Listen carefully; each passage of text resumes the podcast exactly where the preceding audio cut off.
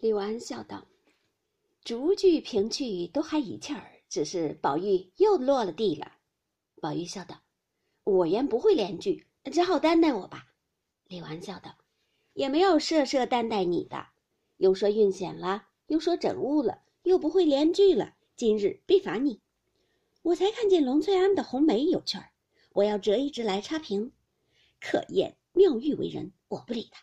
如今罚你去取一支来。”众人都道这罚的又雅又有趣儿，宝玉也乐为，答应着就要走。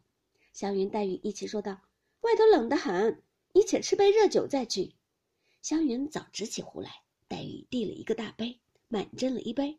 湘云笑道：“你吃了我们的酒，你要取不来，加倍罚你。”宝玉忙吃一杯，冒雪而去。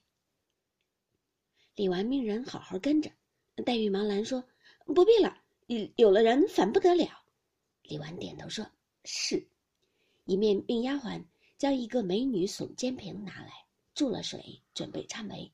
因又笑道：“回来该咏红梅了。”湘云忙道：“我先做一首。”宝钗忙道：“今日断乎不容你再做了，你都抢了去，别人都闲着也没趣儿。回来还罚宝玉，他说不会连句，如今就叫他自己做去。”黛玉笑道：“这话很是。”我还有个主意，方才连句不够，莫若捡着连的少的人做红梅。宝钗笑道：“这话是急。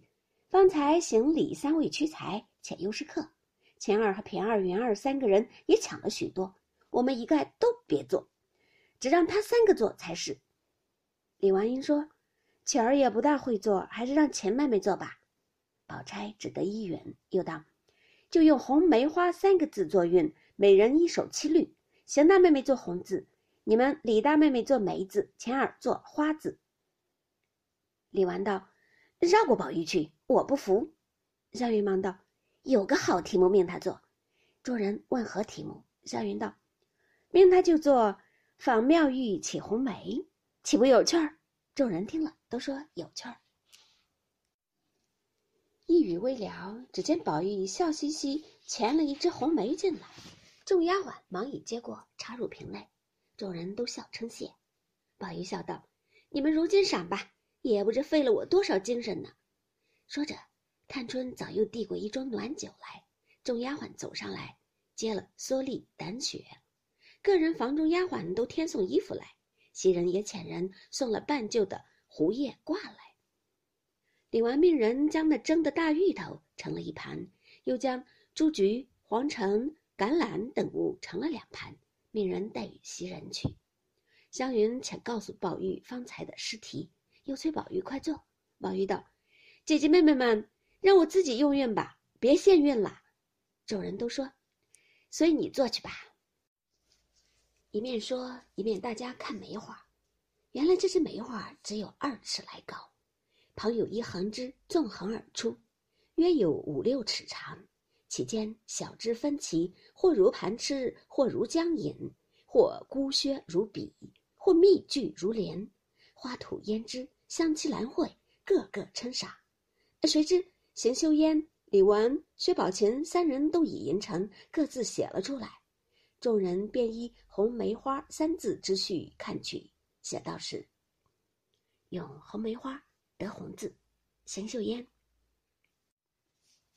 桃未芳菲杏未红，春寒先已笑东风。魂飞鱼岭春难辨，霞阁罗浮梦未通。绿萼天妆容宝具，稿仙扶醉跨残红。看来岂是寻常色，浓淡由他冰雪中。用红梅花得梅字，李纨。白梅揽腹覆红梅。逞艳鲜莹醉眼开，动脸有痕皆是血，酸心无恨已成灰。误吞丹药移真骨，偷下瑶池脱旧胎。江北江南春灿烂，寄言蜂蝶慢移猜。咏红梅花得花字，薛宝琴。舒适枝条艳是花，村庄儿女尽奢华。闲庭曲涧无雨雪，流水空山有落霞，幽梦冷随红袖笛。游仙相泛降荷茶，前身定是瑶台种，无复相宜色相。